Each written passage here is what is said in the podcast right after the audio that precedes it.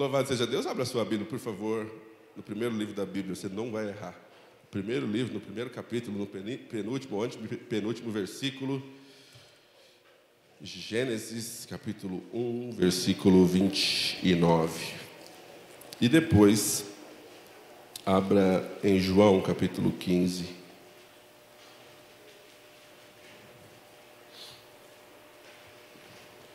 Vamos ficar de pé para a leitura da palavra?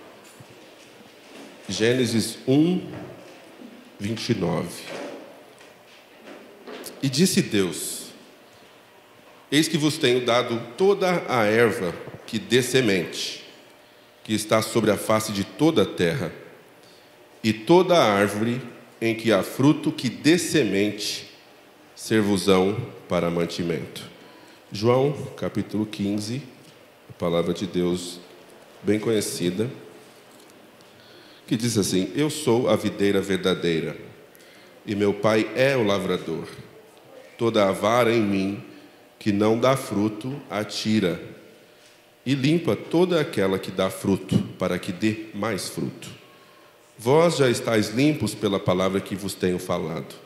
Está em mim e eu em vós, como a vara de si mesma não pode dar fruto, se não estiver na videira, assim também vós, se não estiverdes em mim. Eu sou a videira, vós as varas, quem está em mim e eu nele, esse dá muito fruto, porque sem mim nada podeis fazer. Se alguém não estiver em mim, será lançado fora como a vara e secará. E os colhem e lançam no fogo e ardem. Se vós estiverdes em mim e as minhas palavras estiverem em vós, pedirei tudo o que quiserdes e vos será feito. Nisto é glorificado meu Pai, que deis muito fruto, e assim sereis meus discípulos. Amém?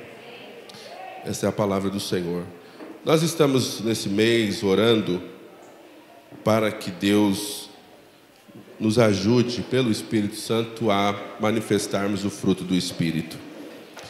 E todas as vezes que a gente fala de fruto, de frutificação na palavra, a gente pode ter diversos tipos de pensamentos e até mesmo questionar o que é esse frutificar que a Bíblia está falando. A gente pode estar falando de ser frutífero ministerialmente, a gente pode ser frutífero falando em termos de humanidade mesmo, de como nós cumprimos com o nosso propósito pessoal, individual. Nós podemos falar de Gálatas 5, que é o fruto do Espírito, que é o caráter do Senhor Jesus Cristo revelado em, a, forma, a, a partir da forma como amamos, como experimentamos a paz de Deus, como somos longânimos, pacientes e temos é, temperança ou domínio próprio. Então, existem muitas áreas nas quais Deus quer que nós sejamos homens e mulheres frutíferos. Mas há uma coisa muito importante que nós precisamos notar: é que essa frutificação a partir de semente, através de produtividade, é um princípio da palavra de Deus e Deus ele não negocia princípios. Ou seja, nós podemos ser frutíferos numa área e sermos estéreis em outra. Nós podemos ser frutíferos em algumas coisas e nós talvez sequer pensemos na importância de frutificar em outras. De vez em quando, talvez não aconteça com você, a gente fica esperando colher coisa que a gente não plantou. E aí dá ruim. Porque Deus é um Deus de princípios. Nós queremos evitar colher coisas que plantamos e nós queremos colher coisas que não plantamos. Então, se você se olhar no espelho da fé agora, na sua caminhada com Deus, você vai perceber que nesse exato momento você está fazendo duas coisas. Você está colhendo algumas coisas que você fez, você está chateado porque não está colhendo outras que acha que fez e que não vai dar fruto nada que você não tenha plantado, e você nesse exato momento pode estar plantando alguma coisa. Então a gente precisa ser muito claro e muito consciente de que a nossa caminhada com Deus é uma caminhada de colheita contínua de semeaduras passadas. E Deus vai te dar graça para viver a fase de colher coisas ruins que você plantou. E Deus vai te dar sabedoria para passar a plantar coisas melhores para os próximos dias. Gálatas, o apóstolo Paulo escreve aos Gálatas no capítulo 6, versículo 9, se não estiver enganado. Ele diz assim: ó, que Deus não se deixa escarnecer, ou seja, ninguém tira uma onda com ele. Tudo que o homem semear, isso também ceifará. Então a gente tem que ser realista. Deus é um Deus de princípios que não negocia os seus princípios e a gente vê isso estabelecido aqui no Gênesis, e a gente vê isso ao redor e de toda a palavra de Deus, a Bíblia sempre falando de solo, semente, árvore, frutificação. Jesus mesmo se estabelece como uma planta. Eu sou a videira verdadeira, meu pai é o lavrador, vocês são as varas. Se vocês estiverem em mim, vocês vão dar fruto. Por quê? Porque ele vai cuidar de você, ele vai podar você para que você dê mais fruto ainda. E se você não der fruto, ele simplesmente arranca. Por quê? Porque Deus tem expectativa de colher ou receber de volta aquilo que Ele plantou em nós. Então nós precisamos ser muito cautelosos, porque Deus não leva desaforo para casa. Se você plantou, você vai colher. É sim, mas eu sou crente, lavado e remido, beleza? Mas Deus não negocia princípios. Matei alguém. Jesus perdoa? Perdoa ou não perdoa? Ele perdoa quem matou ele? Ele perdoa. Só que a lei humana estabelece uma colheita para quem mata. Ele vai estar com você todos os dias, inclusive na cadeia. Mas você vai colher. Então nós precisamos ser cautelosos e sábios, porque Deus não se deixa escarnecer. Tudo que o homem semear, isso também ceifará. Se Deus não quer brincar com o resultado da sua colheita ou da sua semeadura, por que Deus vai brincar com a semeadura que ele mesmo fez? Se ele não aceita brincar com princípios quando diz respeito às suas sementes, ele não vai brincar com os princípios que dizem respeito com as sementes dele. Ou seja, quando Deus planta uma semente, ele quer ver resultado. Quando Deus compartilha um propósito, ele quer ver resultado. Quando Deus faz um chamado e capacita, ele quer ver resultado. Então, o que eu quero compartilhar com você nessa manhã tem a ver com esse Deus que não se permite que, que alguém tire onda com a cara dele por conta dos seus princípios. Os princípios de Deus são verdadeiros e fiéis, e não importa se você acabou de receber a Jesus, se você está na caminhada há, 20 tempo, se, há muito tempo, se você é pastor, se você é elder, se você é bispo, se você é apóstolo, seja lá quem for, ele não negocia princípios. Quando a gente olha para o texto de Gênesis 1 e 29, a gente vê um texto que parece ser repetitivo e desconexo, porque, olha só, eu te dei, eu vou colocar num português mais claro. Olha, eu dei para vocês toda a erva, toda a planta que dá semente. Ou seja, na proposta de quem nasceu primeiro, o ovo ou a galinha, quem vem primeiro? A galinha. Porque Deus criou a galinha pronta. E a galinha tinha ovos dentro de si. Amém? Deus nos deu tudo pronto. Eu disse para vocês semana passada, retrasada, que Deus criou todas as coisas do dia 1 ao dia 5 e no dia 6 colocou o homem para desfrutar o que ele criou do dia 1 ao dia 5. Ele não criou o homem primeiro e então coçou a cabeça e falou: Veja bem, deixa eu ver, Adão, o que, que eu vou fazer para você. Deixa eu, deixa eu pensar o que você precisa para viver. Deus criou o ambiente que já tinha tudo o que o homem precisava para viver e Deus disse: Desfrute dele. Então, ao ler o versículo 29, a Bíblia está dizendo assim: olha, eu dei para vocês toda planta, toda erva que dá semente, ou seja, eu te dei algo pronto que vai fornecer para você a continuação daquilo que eu te dei. Isso está sobre a face de toda a terra. Eu te dei toda árvore em que há fruto que dê semente. E isso vai ser para vocês por mantimento. Ou seja, nós temos a árvore, nós temos o fruto e nós temos a semente. Deus poderia ter invertido. Adão está tudo pronto, o sistema é funcional, toma aqui umas sementes, rala aí, filho, se você quiser comer. Não. Deus estabeleceu um sistema perfeito e falou: está tudo pronto para você e as plantas já estão aí. E essas plantas já carregam frutos. E essas frutos, esses frutos já têm sementes que vão ser para você por mantimento. E toda vez que um fruto desse cair ao chão, ele vai morrer, mas a semente que está nele continua no chão e vai acontecer o quê? Vai nascer outra árvore que tem fruto de árvore, que dá semente, que ao cair no chão. Veja bem, Deus não faz retrabalho. Deus não gosta de retrabalho. Porque Deus é preguiçoso, não, porque Deus é inteligente. Não é trabalhar muito que resolve a sua vida, é trabalhar com sabedoria.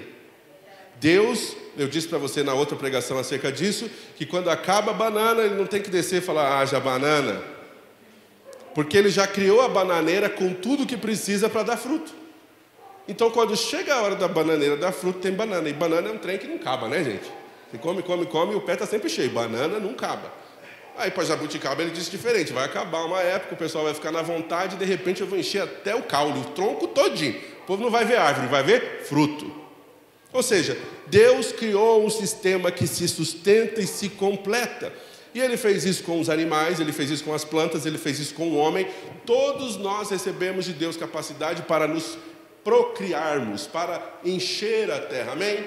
Amém. Quem está colaborando com encher a terra aí? Um, dois, três ou cinco filhos?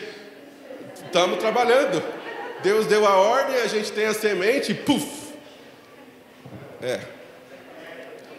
Então toda erva, toda árvore, fruto de árvore, semente. E nós percebemos que cada fruto, ou que cada planta, que cada árvore, ela não dá fruto confuso. Diga, não dá fruto confuso. O que, que você espera ao chegar na bananeira? Ô, oh, pastor, pergunta besta que, que você espera ao chegar na jabuticabeira? Na macieira? Na laranjeira? É simples. Se Deus te fez para dar um fruto específico, Ele não quer você quebrando a cabeça tentando frutificar o que Ele pediu para outra pessoa. Deus, olha, Deus não vai cobrar de você aquilo que Ele não colocou em você. Deus não vai cobrar de você o que Ele não colocou em você, mas Ele vai cobrar de você. E o que, é que Ele vai cobrar de você? O que Ele colocou em você. Porque Deus não vem com expectativas absurdas para a bananeira dizendo: cadê as maçãs que eu mandei você pro... A maçã bate no bolso e fala: mas eu não tenho isso aí no DNA. Deus não vai cobrar de você o que não colocou em você. E eu não sei se você tem consciência do que Deus colocou em você.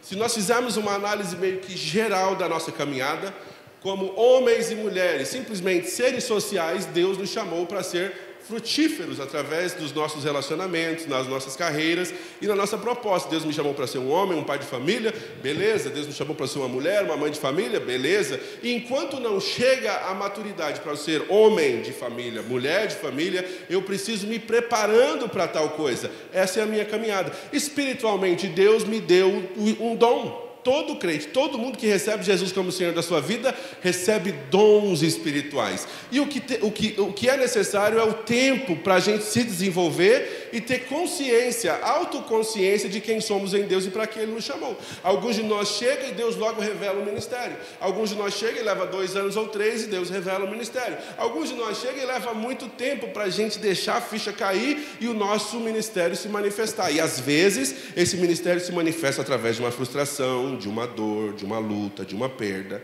Tem coisa que Deus só vai fazer através de você depois que Ele tirar de você. Depois que você despertar e falar: essa luta, essa tribulação ou essa dor me posicionou para entender qual é o meu chamado. Então nós precisamos ser produtivos espiritualmente. Se nós andarmos em espírito, nós produziremos espiritualmente. Nós precisamos ser produtivos física e socialmente, ou seja, Deus nos chamou, não nos chamou para sermos preguiçosos. Todo mundo tem que ter um trabalho para fazer. Todo mundo tem que achar alguma coisa para fazer. Eu não, eu não, sei se funciona bem aqui no nosso país, que o pessoal chama de terceiro mundo, mas no primeiro mundo tem um conceito. Quando alguém está desempregado, ele procura uma empresa boa, ele fala assim: Eu quero trabalhar para vocês de graça. Funciona no Brasil? Por que, que não funciona? Porque se a gente fizer isso e for aceito, a gente já sabe: eu vou botar esse cara no pau.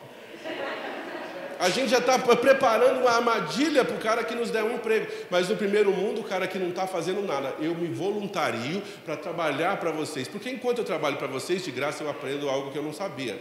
E a gente acha que dinheiro é mais importante que informação. E você está enganado. Dinheiro é bom, mas a informação é top. Eu não sei se você já viu uma, uma, uma tirinha na internet em que tem um, uma placa assim dizendo para lá, H2O, e o cara está no deserto. E ele vai pelo, pela direção oposta, porque ele não, faz ideia que H2O é a água que ele está buscando. Ou seja, aquilo que você não sabe te machuca mais do que o que você acha que sabe. Ser ignorante, e essa não é uma palavra chata, porque a gente na minha infância usava a palavra ignorante como estúpido, mas não é. O fulano é um ignorante, não. Ele não sabe. E o pior é que ele não sabe que não sabe e está acomodado em não saber o que não sabe e quer outras pessoas com ele na proposta. Deus me chamou para frutificar. E eu preciso frutificar espiritualmente, eu preciso frutificar física e socialmente, e eu preciso frutificar no meu propósito pessoal. Quando eu identifico o que é que Deus, Deus me chamou para fazer, ninguém vai frutificar como eu naquilo que Deus me chamou para fazer. E se eu investir meu tempo, colocar a minha mente, colocar a minha alma nessa proposta, Deus vai fazer eu florescer no meu propósito. Alguns de nós se compara e se preocupa porque Deus está avançando ou florescendo o propósito de outra pessoa, mas Deus está olhando para você e Ele tem a, a ideia e a perspectiva de que Ele vai sentar com você para prestação de contas. Porque você vai ter que falar para Ele o que, que você está fazendo com o que Ele confiou nas suas mãos. E outra palavra que o brasileiro não gosta, prestar contas. O que, é que você fez com o dinheiro que eu te dei?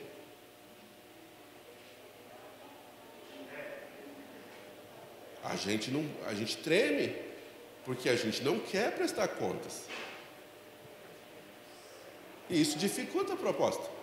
Porque se você não quer prestar contas, significa que você acha que você pode fazer o que quiser com aquilo que está na sua mão, daquilo que você é mordomo. Lembre-se que você é só mordomo, você não é dono de nada. Você só tem que cuidar e manter. A palavra manutenção significa o manter de alguma coisa. Então, eu preciso saber que Jesus, que Deus trabalha e trabalhou para que eu fosse produtivo, mas Ele quer que eu seja produtivo. Eu não sei se você já ouviu alguém dizendo para você ou para outra pessoa: Nossa, como você tem potencial. E tem gente iludido com potencial. Qualquer coisa tem potencial. Concorda comigo? Sim. Qualquer coisa tem potencial para ser qualquer coisa. A pergunta é quando é que você vai ter iniciativa para que o potencial se manifeste? Eu posso ter um bolso cheio de sementes de maçã, Enquanto está no meu bolso, enquanto não vai para o solo, enquanto eu não sou, enquanto eu não trabalho para preparar o ambiente, eu posso ficar olhando para as sementes, eu posso até comer as sementes, mas eu nunca vou comer maçã, porque eu estou cheio de potencial no meu bolso. E a gente tem que parar com esse comodismo de que eu tenho potencial. Irmão, a vida passa. Deus pode te chamar daqui a pouco, você não vai ter nada para apresentar para Ele, porque você está dizendo e está feliz com o fato de ter potencial. Top, parabéns, eu também tenho. Mas estou trabalhando no meu. Você está trabalhando no seu? Mateus capítulo 25 conta a parábola do homem que viajou, mas antes ele chamou para si três funcionários e falou assim: Eu vou pagar para vocês tanto, tanto, tanto. Se vocês pegarem aqui os meus talentos e vocês produzirem de acordo com alguma coisa. E ele colocou talentos na mão de um, colocou talentos no plural na mão de outro e colocou um talento na mão de um cara. E o cara falou assim: Puxa vida, o cara ali pegou cinco, o cara ali pegou dois, eu só peguei um. Ah, eu vou esconder isso aqui porque é só um mesmo. Depois de um tempo, ele voltou da sua viagem e sentou para prestação de contas. Ele falou: Rapaz, vem cá, eu te dei cinco talentos. O que, é que você fez com os talentos que eu te dei? E talentos aqui não é habilidade ou dom, a gente está falando de um montante em dinheiro que, que você fez com o meu dinheiro que eu deixei com você quando eu viajei? Está aqui, eu trabalhei. você saiu, eu fui trabalhar, eu granjeei outros cinco talentos, está aqui o que é teu. E ele disse: servo bom e fiel, você foi fiel no pouco. Veja bem, o cara que pegou um talento achava que o outro tinha muito porque tinha cinco. Mas o dono de tudo falou: você foi fiel no. Então a questão de muito ou pouco é perspectiva. É perspectiva. Quem define muito ou pouco é quem é dono. Você foi fiel no pouco, é muito. Para você é muito, mas para mim é pouco. É, você foi fiel no pouco, então entra na alegria do seu Senhor. Você estou com o cara que recebeu dois, o cara prestou conta de quatro. Olha aqui o que eu fiz com aquilo que você confiou na minha mão. Beleza, servo bom e fiel, entra para o gozo do seu Senhor. O cara que recebeu um falou: Olha, eu sabia que o Senhor ia ver. Desculpinha. Está ligado? Desculpinha. Eu sabia que o Senhor era um homem que juntava onde não espalhou, espalhava onde não juntou, sei lá, e que o Senhor era um homem duro. Então eu fiquei com medo, com medo eu enterrei o teu talento. Mas que servo ruim você é. Você poderia ter pego o meu dinheiro e confiado aos bancos, que os juros que o banco me pagaria era melhor que sua desculpa. Aí ele dá uma ordem, ó, pega o talento desse cara aqui que não produziu nada e dá para o cara que recebeu cinco. Aí você fica chateadinho quando quem está fazendo começa a fazer ainda mais. É porque você recebeu pouco, você está com uma desculpa, porque na hora que você recebe algo para fazer, você quer aquilo que vai te dar maior alegria no coração, mas você não sabe que com isso vem uma grande responsabilidade. Você quer ser reconhecido, mas não quer trabalhar. Você quer estar tá no palco, mas não quer trabalhar. Você só serve se for do seu jeito. Complicado com esse Jesus que a gente serve. Ele é chato. Eu já ouvi um pastor falando disso. Jesus é chato. Detalhista. Presta conta daquilo que eu te dei. Então vai chegar uma hora, cedo ou tarde, que Jesus vai se apresentar para você e vai falar: o que você está fazendo com as coisas que eu coloquei na sua mão? Você está só cultivando o potencial, curtindo o potencial, acariciando o seu potencial. Potencial não é para acariciar e jogar na cara de alguém que você acha que tenha menos potencial que você. Porque alguém com menos potencial com você, que tem ação e atitude, vai voar. E você fazendo carinho no seu potencial. Potencial não é para fazer carinho. Não é um bichinho de estimação. Não é para você ficar, olha o que eu posso me tornar. Vai lá e se torna, pelo amor de Deus. Vai lá e faz. O que, que eu aprendo com esse texto de, de, de Gênesis? Um, o processo criativo de Deus estabelece um sistema sustentável. Deus não precisa de retrabalho. Jesus, Deus é inteligente. Quando ele criou plantas, Deus capacitou as plantas para produzirem de acordo com a própria espécie, de acordo com a sua época. Então, igreja é um trem complicado. Porque é um ambiente espiritual. Concorda comigo? Maravilha. E aqui tem gente que está produzindo e gente que não está produzindo. E aí o que acontece? De repente começam a chegar os bebês na fé, alguém que recebe Jesus aqui hoje, e aí ele começa a ver que as pessoas que estão aqui são cheias de potencial, mas elas são cheias de potencial para chegar atrasado, são cheias de potencial para falar mal dos outros, são cheias de potencial para ficar dividindo a igreja, são cheias de potencial para essas coisas também. Aí ela vai aprender algumas coisas. Ou seja, antes da igreja crescer numericamente, quem está aqui dentro tem que crescer primeiro como gente. Por quê? Porque senão a gente só vai duplicar aquilo que a gente é. Ninguém manifesta outra coisa senão o que é. Eu vou fazer uma pergunta mega perigosa. Se domingo que vem tivéssemos que ter o dobro de gente aqui e essa outra parte fosse de gente nova convertida e a gente sabe que elas potencialmente duplicariam quem somos, o que elas vão se tornar? Treta. As pessoas vão manifestar o ambiente onde estão plantadas. Elas olham para o pomar e olham para você e vê o que você faz, como você faz, do jeito que você faz e o que você fala, elas vão aprender esse comportamento. Então coloque assim, eu não vou, talvez você não vai evangelizar, mas o seu comportamento determina o, comportamento dos bebês na fé, que estão aqui na enfermaria, ou como é que fala, no lugar onde ficam os bebês? Berçário. E as, olha que responsa, as pessoas estão olhando para você. Então, se a sua atitude for leviana, se a sua atitude for carnal, se a sua atitude for egoísta, egocêntrica, as pessoas não vão fazer outra coisa senão o que você é. Então a pergunta é: o que você está afim de produzir e reproduzir? Porque as pessoas vão te copiar. Então Deus cria plantas e capacita elas para produzirem no tempo certo, de acordo com a sua própria espécie.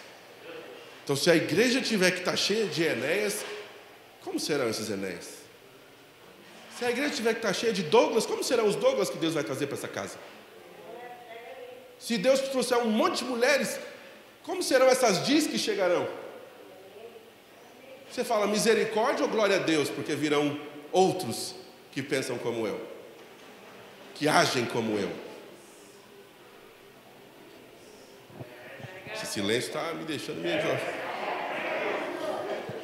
Número dois. O sistema sustentável de Deus se perpetua na sua criação. Ou seja, aquilo que Deus quer que continua, ele cria com potencial de se perpetuar, de se manifestar e de crescer. Ou seja, Deus não tem interesse em retrabalho e como criaturas dele, nós precisamos pensar na sustentabilidade do nosso propósito. A gente está vivendo essa realidade aqui hoje. Eu estou pregando para vocês, porque Deus recolheu um homem frutífero dessa casa. E era necessário que outro homem frutífero viesse para essa casa. Deus não colocaria um homem menos frutífero do que o pastor Alexandre Mariano nessa casa. Você entende? Ou seja, toda vez que Deus tira um, ele precisa que as sementes que aquele deixou permaneça e traga crescimento contínuo, porque a obra dele não terminou na terra ainda.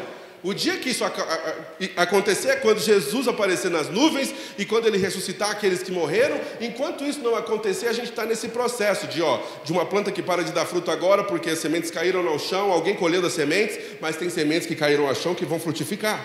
Porque não para, a obra não para. Ou seja, seria possível confiar em você o trabalho de alguém que foi melhor que você? Cri, cri, cri. Você tem que ser responsável, porque Deus vai confiar na sua mão uma obra de outra pessoa, e Deus quer saber: você está pronto para cuidar disso aí? Ou você é só potencial bonitinho? Ou você só tem terninho bonitinho para pregar? Ou você só tem aquele sermão bonitinho? Como é que você vai cuidar e manter até o dia que ele falar, agora é você que eu estou cortando? Porque meu dia chega também. Como homem, eu não quero ir hoje, mas se ele falar assim, né? Se você me adorar demais hoje, eu te levo. Ele levantou as duas mãos, puf, ele pode? Vou fazer uma pergunta referente ao reino de Deus, mas que se manifesta na Monte Calvário. Deus levou o pastor Alexandre. Se, Deus levar o pastor Enéas, ele confiaria a você essa obra?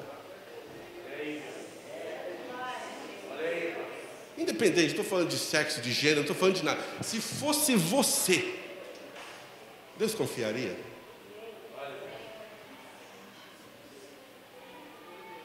Deus precisa de servos responsáveis, de gente que sabe para o que foi chamado e que vai fazer com firmeza, e que vai fazer com certeza, e que vai ser frutífero enquanto Deus lhe der vida e saúde. Três, a criação capacitada por Deus sustenta o desejo de Deus de produtividade.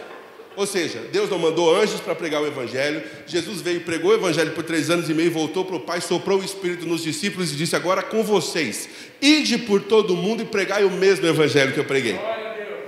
Ide por todo mundo e curai os enfermos como eu preguei. Ide por todo mundo e anunciai o reino de Deus como eu anunciei. Olha que confiança, gente. Jesus foi e falou: É com você agora.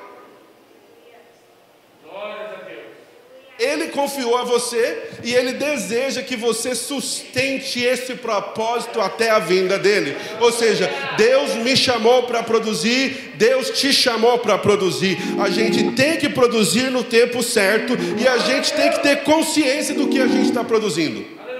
O que é consciência do que está produzindo? Você é cheio de potencial, você é cheio de chamado, você é cheio de dons e talentos, mas de vez em quando você falha, de vez em quando você é, é, pisa no tomate, como a gente diz, faz errado. A pergunta é: você tem consciência do errado que você fez?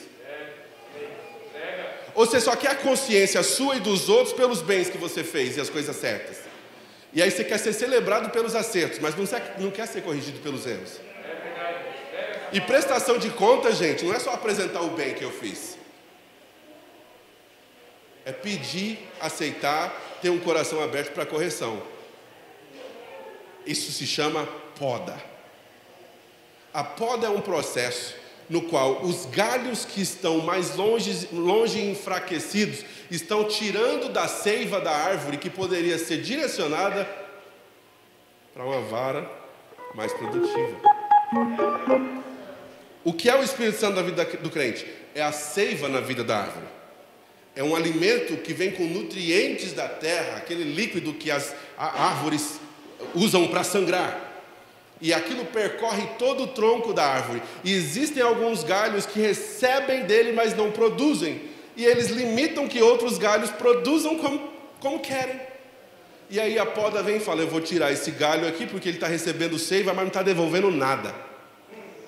Ele vem, come, ele se alimenta, ele recebe do Espírito, mas não devolve nada.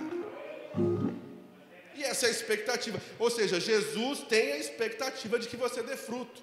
Eu não sei se você já falou isso, talvez você esteja no momento de falar isso. Você chega numa igreja que você acabou de chegar e fala: ah, Eu vou ficar sentado aqui no fundo. Eu vou ficar aqui de boa, só vim para ouvir a palavra. Crente, como é que você consegue só ouvir a palavra um mês, dois meses, três meses, um ano e essa palavra não gera alguma coisa para alguém? Como é que é possível ouvir, ouvir, ouvir, ouvir, ouvir, ouvir, ouvir, ouvir, ouvir, ouvir, ouvir, ouvir, ouvir, ouvir? Não fala, não fala, não fala, não fala, não fala, não faz, não faz, não faz, não faz. A palavra de Deus é viva e eficaz.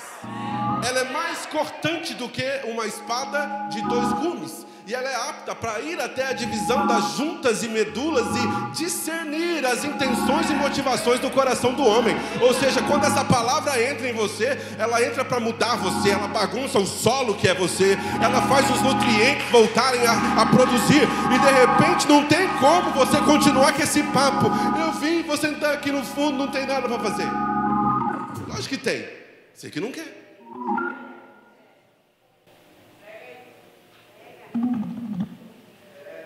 Estou quase terminando. Existe um paralelo espiritual. A expectativa de Deus com a nossa frutificação. Ou seja, o nosso caráter manifesta o fruto do Espírito. O nosso chamado manifesta o nosso ministério. E a nossa missão humana a gente produz existencialmente. Eu não quero pregar para ninguém específico, eu não quero dar nome aos bois, mas você conhece os caras de 40, 50 que ainda precisa ligar para o pai, para a mãe para comer um Big Mac?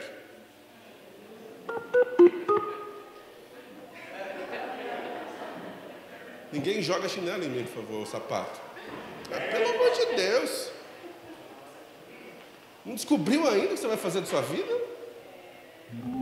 Mas quer uma mulher para casar, como é que você vai sustentar ela?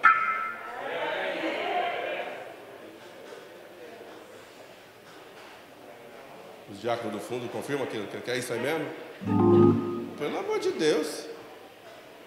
a vida não vai cair no seu colo, neném. Não vai. Você vai precisar ser produtivo. Eu fiquei feliz que o nosso diácono aqui agora tem OAB. É pedreiro também. Porque, pelo amor de Deus. Coisa que eu não faço, o pastor não faz, até, que a, até a hora que a água. Eu não, eu nem preciso terminar a frase. Aí com, aí com 35 e 40 você vai querer aprender uma nova profissão. Faz alguma coisa. Você vai precisar tomar uma decisão. Eu, dos 18 para frente, eu determinei na minha vida que eu não seria funcionário de ninguém. Faço isso? Não. É B.O. Mas toda vez que as necessidades surgiam, eu usava uma habilidade ou outra para comprar o leitinho da vitória. A vitória não toma leite, mas você entendeu o conceito. Né? Porque eu tenho uma responsabilidade. Então, de vez em quando, eu olhava ao redor e não tinha nada para fazer. O que, que eu sei fazer? Estou engatinhando no inglês. Eu vou, olha aqui, eu vou com, compartilhar o engatinhamento. Entenda o conceito. Eu não podia dar aula de inglês para ninguém, porque eu estava começando. Mas tinha alguém que sabia menos que eu, pastor Douglas. Logo, quem sabe menos que eu é um aluno em potencial. Aí você fala assim, mas eu não sei fazer nada, pastor. Você sabe fazer alguma coisa. Talvez você não tenha o diploma, talvez você não, não esteja pronto, talvez você ainda não vive disso, mas espera aí, a hora que faltar alguma coisa, pega aí e procura alguém que não sabe nem o que você sabe. Aí você tem um aluno. Eu estava no colegial, a gente chamava de colegial naquela época. E a situação ficou ruim, eu saí do trampo que eu tinha no Banco do Brasil. O que, que eu sabia fazer? Tocava baixo na igreja. Peguei os, os, alunos da escola, falei, gente, eu vou dar aula de contrabaixo a partir de agora. Saía da escola, ia para casa dos meninos que tinha grana para estudar contrabaixo. Eu era bom no contrabaixo? Não, mas eu ensinava o básico, que nem o básico o cara sabia. Não, morri de fome. Ou seja, Paulo só diz isso aqui, ó. Quem não trabalha aqui também não coma. Jejua. É, a receita de Paulo, não quer trabalhar? Só não comer. Sem massagem. Sem massagem. Então a gente tem que manifestar o fruto do Espírito através do nosso caráter e essas coisas se ligam. Porque às vezes Deus vai te mandar fazer uma coisa, de repente um Diego da vida que acabou de pegar o AB e precisou as coisas inverter, ele vai precisar pegar na enxada de novo, ele volta para a enxada, porque ali o chamado dele de diácono se manifesta, o caráter dele se manifesta, e Jesus é visto através do caráter dele, fazendo algo que alguém que tem a carteirinha da OAB não quer fazer. Eu até perguntei para o Diego, você vai querer dar carteirada em mim agora? Ele falou, pastor, você sabe com quem você está falando? Já começou? Já. É, é, na zoeira. Mas às vezes Deus nos ensina a humildade através dessas coisas. Beleza, é o pastor, mas ajuda a limpar na igreja. Beleza, você é um diácono, mas vai lá, você precisa alimentar sua família. Você precisa fazer alguma coisa além do que aquilo que você acha que tem que fazer. Porque a vida não é cheia de conveniências. E você vai precisar, eu estou quase terminando, é verdade. Eu quero falar com você de três coisas que são elementos chaves para você sustentar a sua vida e a sua produtividade. A generosidade. Quem aqui passa por luta e problemas? Todos. Então, você e eu não podemos permitir que as pressões da vida limitem ou destruam três coisas. Um, a nossa generosidade. Por quê? porque a nossa generosidade determina o campo de colheita à frente. E é comum o ser humano falar assim: não tem nem para mim, eu vou ter para ela. Eu, como é que eu vou dividir só isso aqui com os outros? Com os outros. Com os outros. Como é que eu vou dividir? Mal resolve o meu problema.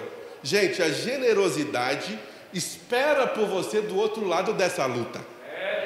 Se você vive por ela agora, o campo de ação e de colheita lá na frente é verdadeiro. A Bíblia diz assim: a alma generosa prospera e aquele que atende também será atendido. Ou seja, se você estiver disposto a compartilhar o pouco que você tem, com um aqui, com outro ali, com outro acolá, quando você chega lá na frente, até quando você nem precisar, vai ter gente devolvendo para você. Porque você está preocupado em manter a sua generosidade ativa. Ou seja, não deixe de semear, de fazer, de compartilhar, quando você achar que não tem nem para você. Eu cresci aprendendo com uma mãe que às vezes a gente tinha um quilo de arroz em casa. Batia alguém na porta, não tem arroz em casa. Ela dividia o nosso com a pessoa. Não tem açúcar em casa. Eu cresci vendo minha mãe cuidar e se preocupar de pessoas que não tinha nada a ver com ela, dividindo pouco. Depois, se eu entender que ao escolher ser generoso, é, isso se estabelece como uma pavimentação da estrada por onde eu passo cumprindo o meu propósito. Ou seja, a generosidade me ajuda a permanecer cuidando do meu propósito. Número dois, criatividade. Não deixe que as pressões da vida anulem a sua criatividade. Pastor, está difícil, está complicado, não consigo pensar, não consigo ter ideias, não consigo criar. Crente, você vai precisar passar dessa fase, porque no momento em que você se torna mais criativo é quando martam uma vaquinha. Quando o chão sai debaixo do seu pé, alguma coisa Deus faz e começa a manifestar em você para que você seja criativo no tempo do caos.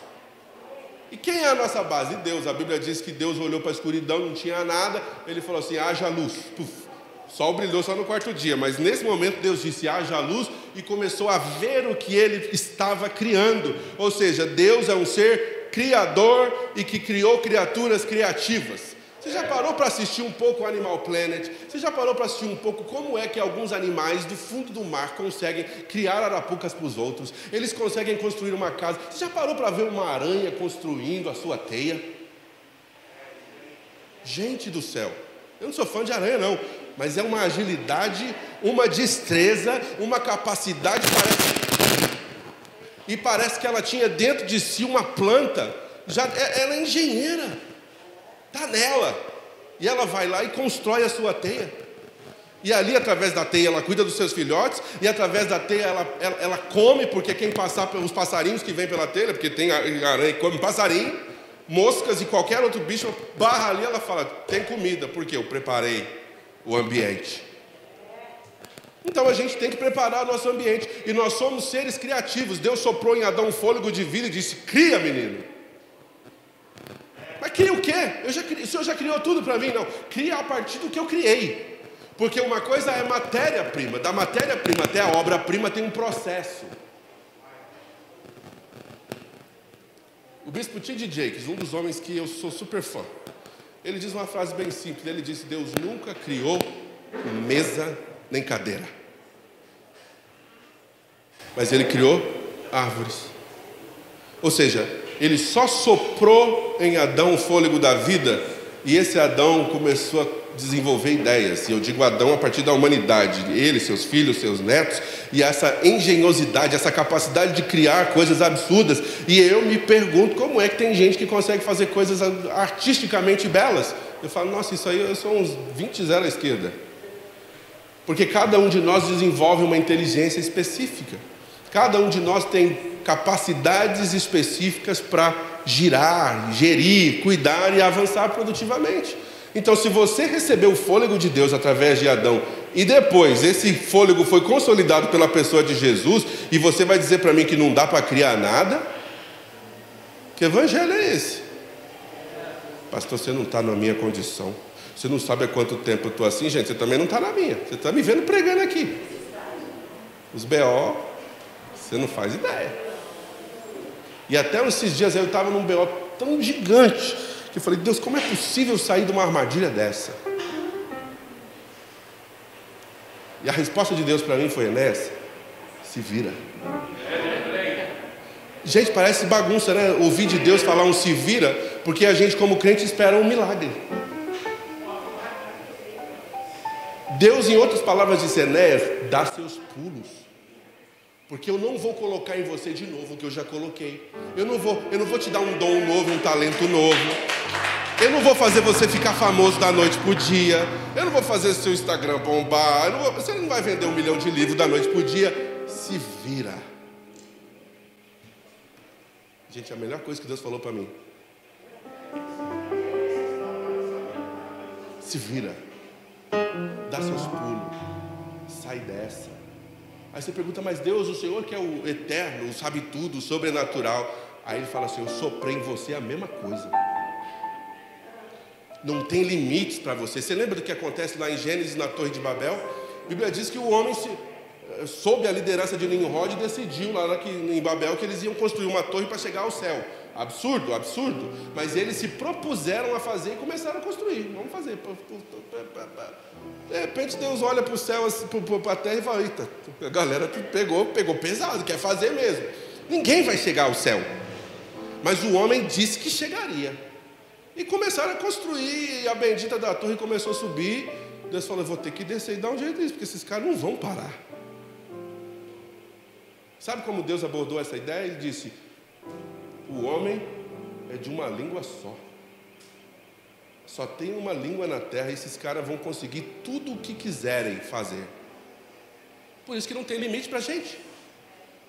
Você assiste esses canais e vê o homem indo para o profundo dos mares e para os mais altos céus. Você fala, como ele conseguiu? Deus soprou. Se Deus soprou em Adão, ele soprou em você. E não tem limites para você. Você que se impõe limites. E você só vai chegar até onde sua visão alcançar. O que você puder ver, enquanto os seus olhos enxergarem, você pode chegar. Então você precisa tomar uma atitude, porque de potencial ninguém vive. Nossa, como canta, como prega, como fala bem, como produz, aqui a gente tem um monte de gente que produz coisas artisticamente, seja elas de que área for, E você está feliz em ser celebrado pelo vizinho, aí o vizinho pede um, você faz de graça. Você não valoriza o seu trabalho, quer que todo mundo valorize. Ninguém me valoriza. É, ninguém te valoriza, porque tu não se valoriza. Posso terminar? Se, vo, se você se valorizar, Deus já disse lá do céu: o homem vai fazer o que quiser. Porque ele deu poder para o homem produzir, criar. Ou seja, você é um desses, não é não? Você faz parte da raça humana. Então você vai produzir segundo a sua espécie e você vai produzir de acordo com o que está dentro de você. Então você precisa cuidar da sua generosidade. Pavimente o caminho futuro. Você vai passar por outros BOs, você vai passar por outras situações, e é importante que você tenha pessoas lá na frente dizendo assim: ó, você me ajudou lá atrás, você semeou lá atrás, você cuidou de mim lá atrás. Número dois, criatividade. Deus não cria mesas ou cadeiras, mas criou árvores. Três, e dessa vocês não vão gostar. Proatividade. As pressões da vida, não importa, o mundo está acabando as coisas estão todas contra mim, mas eu preciso permanecer generoso, eu preciso permanecer criativo e eu preciso permanecer proativo. Tem um montão de crente por aí, não vou falar que é por aqui, é por aí, que está esperando que alguém faça por ele.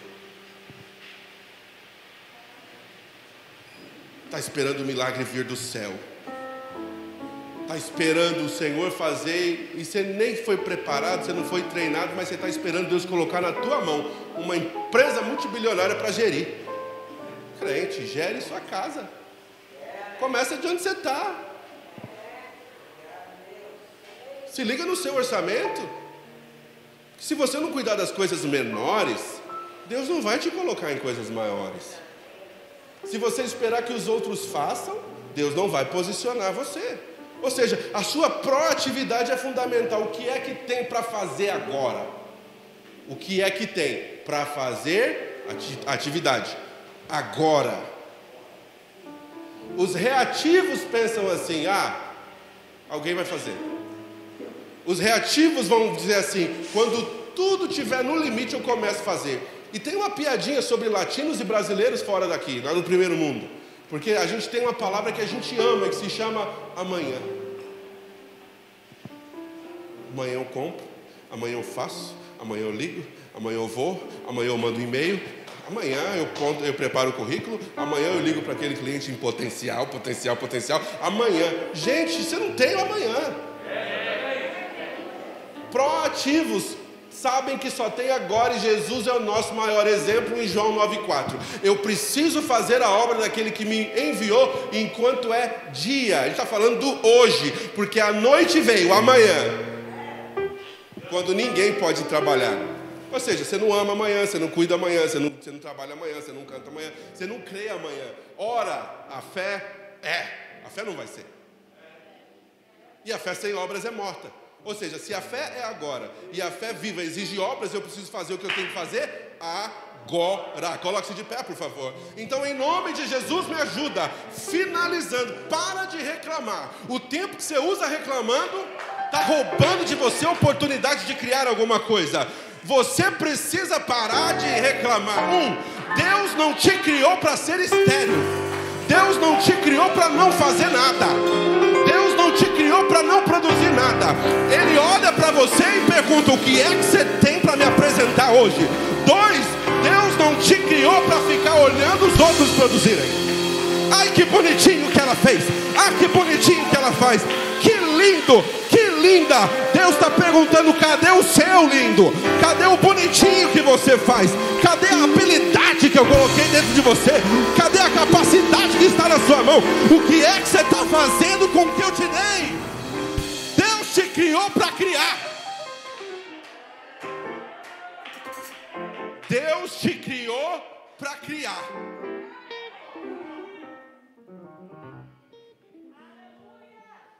Deus te criou para trazer à existência o que não existe. Por isso que a, vida pra gente às vezes é absurda, porque a gente fica com ideias e fala assim, é só ideia, será que vai dar certo? Será que vai dar certo? Alguém vai lá e tem uma ideia igual a sua e vai lá e faz, você fala, nossa, copiou de mim, copiou nada. Nem você está copiando o que você pensou, nem você está praticando a ideia que Deus te deu e acha que os outros te copiaram. É porque a necessidade, o mundo, a vida cria demandas que talvez estejam dentro de você, a resposta, mas você não apresenta porque tem medo, você não apresenta porque não está pronto você não apresenta porque acha que as pessoas vão rejeitar. Em nome de Jesus, se levanta de sair e produza. Produza pela sua família, produza pelo reino de Deus, produza pela sociedade na qual você está inserido. Faça alguma coisa. Deus te chamou para melhorar a vida de alguém. Deus te chamou para ser frutífero. E tudo que eu sei tem muita gente reclamando. Enquanto um reclama, outro produz. Tem muita gente reclamando. Eu não tenho tempo para isso. Eu não tenho tempo para aquilo. A gente sempre acha tempo para aquilo que é importante para nós. Até o dia que a sua necessidade for mais importante que a sua produtividade. Aí você acorda e fala: Vou ter que fazer alguma coisa. Já era para estar tá fazendo faz tempo. Você não precisa de esforço nenhum para nada. A Bíblia diz que Deus falou por nada. Isso aqui é a frase do Bispo Blake, tá bom? Eu reconheço quando eu não estou usando algo meu. O resto é tudo meu. O Bispo Blake, ele prega uma mensagem e ele fala assim: que Deus pisou no nada e disse para o nada: haja luz. Ele não falou o que ele viu, ele não falou nada. Ele falou o que ele queria ver. E aqui a gente está repetindo só as coisas que a gente vê. Ai, conta de luz está atrasada de novo. Beleza, o que, que você está fazendo para mudar isso? Ai, o aluguel está atrasado de novo. O que, que você está fazendo para mudar isso? Ah, não tem. Ah, não tem. Ah, não posso. Ah, não sou. Ah, não tenho. Ah, não quero. Ah, pelo amor de Deus, para de falar o que você está vendo e começa a falar o que você quer ver e alinha o seu discurso com as, as suas ações. Quando você começar a fazer aquilo que você quer ver, você vai ver o que você não tinha antes. Se você se acomodar, o nada já é seu.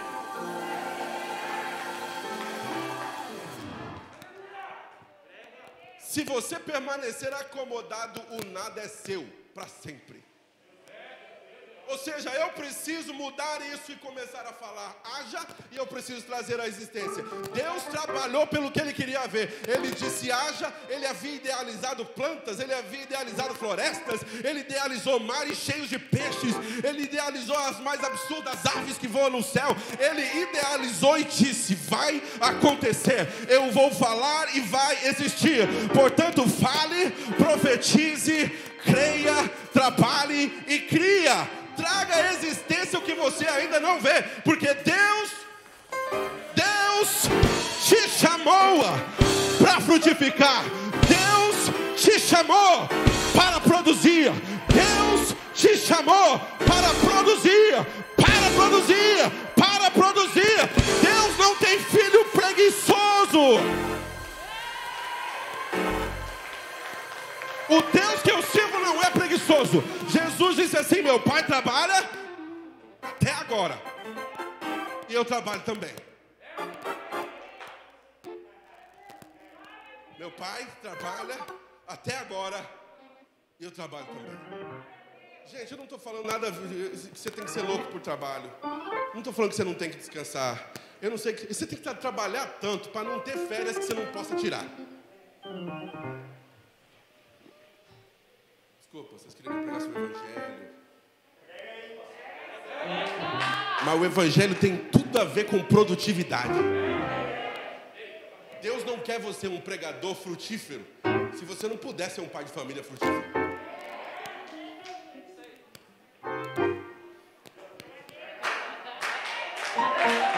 Deus te chamou para frutificar não entende, pastor, a realidade. Olha a vida como está, o mundo como está, a comunidade, a sociedade, a economia. Beleza, irmão? Eu, eu tenho que concordar com você. Pergunta para mim, eu vendo livro.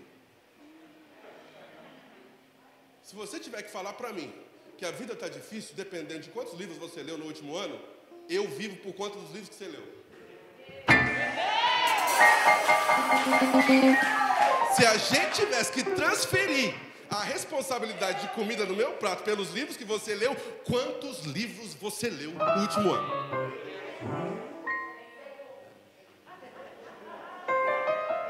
Teve domingo que teve livro de graça aí. E eu vou perguntar para uns de vocês ano que vem, perguntar se leu tal livro. Você fala, pastor, não li ainda. Ocorre.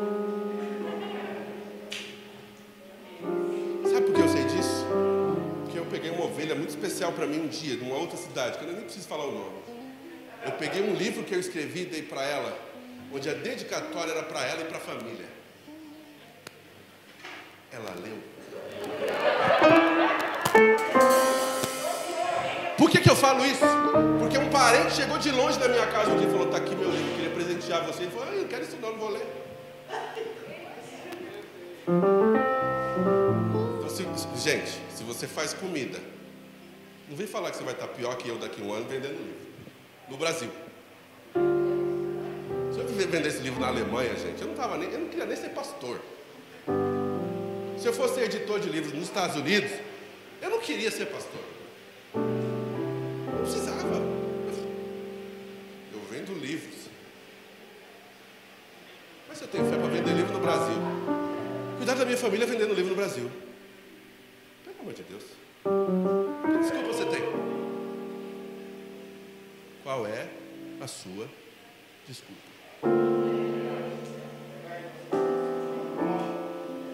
dar a resposta que Deus deu para mim. Dá seus pulos. O que eu tinha que fazer por você, eu já fiz. Coloquei dentro de você dons, habilidades. Agora, seja generoso, seja criativo e seja proativo.